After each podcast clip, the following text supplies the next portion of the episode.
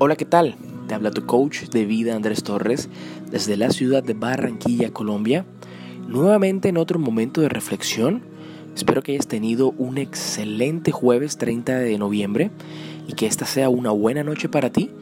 Tal vez te encuentres trabajando o te encuentres ya en tu casa descansando o es posible que te encuentres dormido y escuches esta grabación al día siguiente.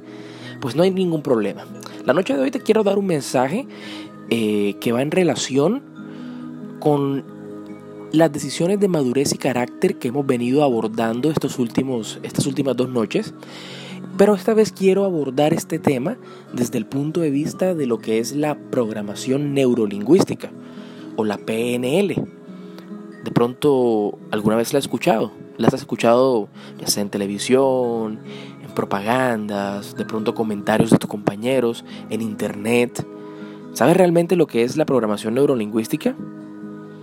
Bueno, la programación neurolingüística es simplemente un programa o la programación que va unida a través de un lenguaje, ya sea por palabras o definiciones, que va a ser procesado o procesada por nuestra mente a través ya sea de experiencias, o a través de emociones que puedan influenciarnos. ¿Ya? Y todo esto va a ser reflejado en la forma en cómo nos comportamos y las actitudes que vamos a tomar. Las decisiones de madurez y carácter llevan el nombre de metaprogramaciones, ¿ya? que no son más o son básicamente cómo nosotros formamos nuestras representaciones internas y dirigimos nuestros comportamientos. Hay una frase muy interesante de Carl Jung que dice, todo lo que nos molesta de otros puede ayudarnos a tener un mejor entendimiento acerca de nosotros mismos. Quiero que reflexiones un momento en esta frase antes de comenzar a hablar un poco sobre las decisiones desde el punto de vista de la PNL.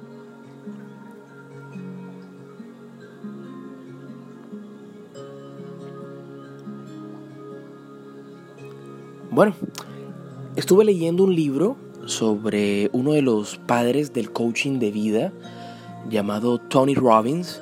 Es posible que también hayas escuchado ese, ese nombre en algún lugar.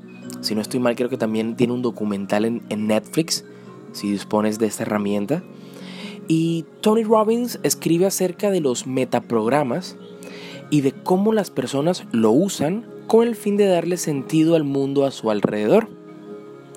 Tony eh, define siete metaprogramas principales.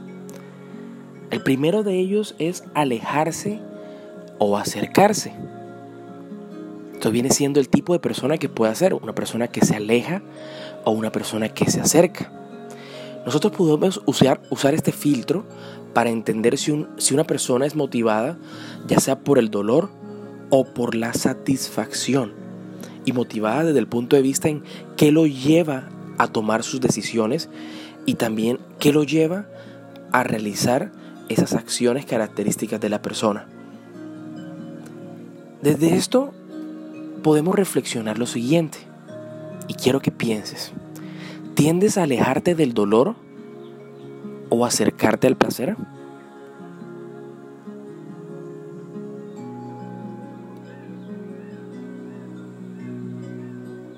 Esta pregunta es muy interesante ya que Tony eh, dice en su libro que todo comportamiento humano se define por la urgencia de escapar del dolor o se define por la obtención de una ganancia. A veces cuando queremos algo, cuando queremos obtener algo, pues nuestro comportamiento va a reflejarse en eso, en lo que queremos alcanzar y cómo lo queremos alcanzar. Pero en situaciones de tristeza, de dolencia, queremos escapar de ese dolor y nuestras acciones van a reflejar eso. Entonces quiero que pienses en esa pregunta de reflexión.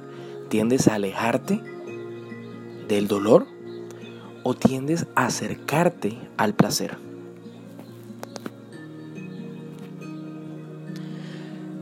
La segunda metaprogramación que eh, Tony describe en su libro es cuando nuestro comportamiento es basado por referencias externas o por referencias internas. Si alguna vez le has dado un cumplido a alguien y tienes la impresión de que esta persona no te cree lo que estás diciendo, por ejemplo, le dices, oh, oh, te ves simpática o te ves simpático, pero la persona realmente no cree en lo que le estás diciendo, esto se debe a que ellos usan referencias internas reflejadas en su comportamiento. Por referencias internas está también el nivel de autoestima que tenga la persona a la cual tú le dices un cumplido. Por ejemplo, quiero que reflexiones en lo siguiente. Pones énfasis en cómo tú calificas tu rendimiento o esperas recibir una retroalimentación de otras personas?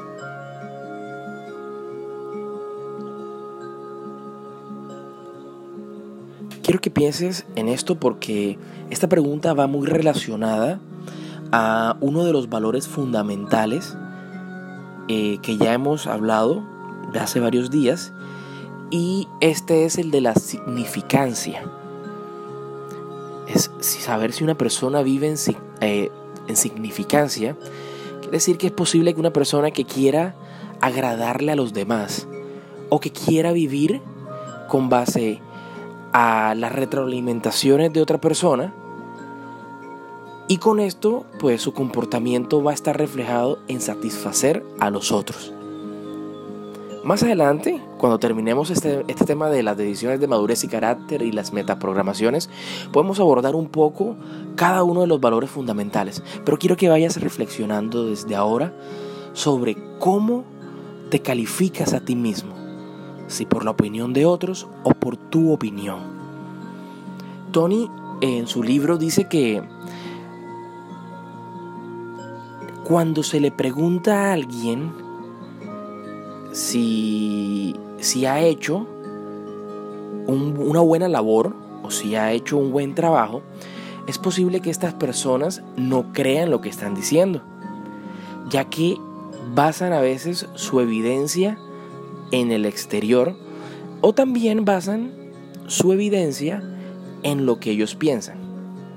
Recuerda el nivel de autoestima. De pronto el trabajo fue, perfecto, pero la persona cree que fue mediocre quiero que le preguntes a alguien, o a un compañero, un familiar, un amigo, a tu novia, a tu novio, quiero que le preguntes en qué momentos han sabido que han hecho un buen trabajo y quiero que le preguntes además si ellos toman su opinión personal o la, o la opinión de las otras personas como base de sus decisiones. Quiero que también le preguntes si en los momentos en que ha hecho un, buen trabajo es felicitado por ello, es reconocido o tal vez aplaudido, o simplemente creen que lo han hecho bien y siguen adelante. Si no le quieres preguntar esto a otra persona, pregúntelo a ti mismo. Bueno, eh, mañana seguiremos abordando el resto de las metaprogramaciones para que vayas creando una idea de todo este tema de, de todo este tema de las decisiones de madurez y carácter, porque el cómo te sientas y en lo que tú pienses de ti mismo va a ser reflejado en las acciones que tú realices. Si te gustó este audio, quiero que lo compartas con cualquier otra persona, no hay ningún problema, nadie te va a cobrar derechos de autor. Y además de eso, puedes seguirme en redes sociales como en soundcloud.com o tal vez si dispones de un teléfono iPhone o de un dispositivo Mac, me puedes seguir por iTunes en, la, en el apartado de podcast como momentos de reflexión. Espero que tengas una excelente noche y que mañana sea un viernes muy especial para ti, donde todo lo que te propongas lo puedas realizar. Recuerda que te habló tu coach de vida Andrés Torres. Hasta luego.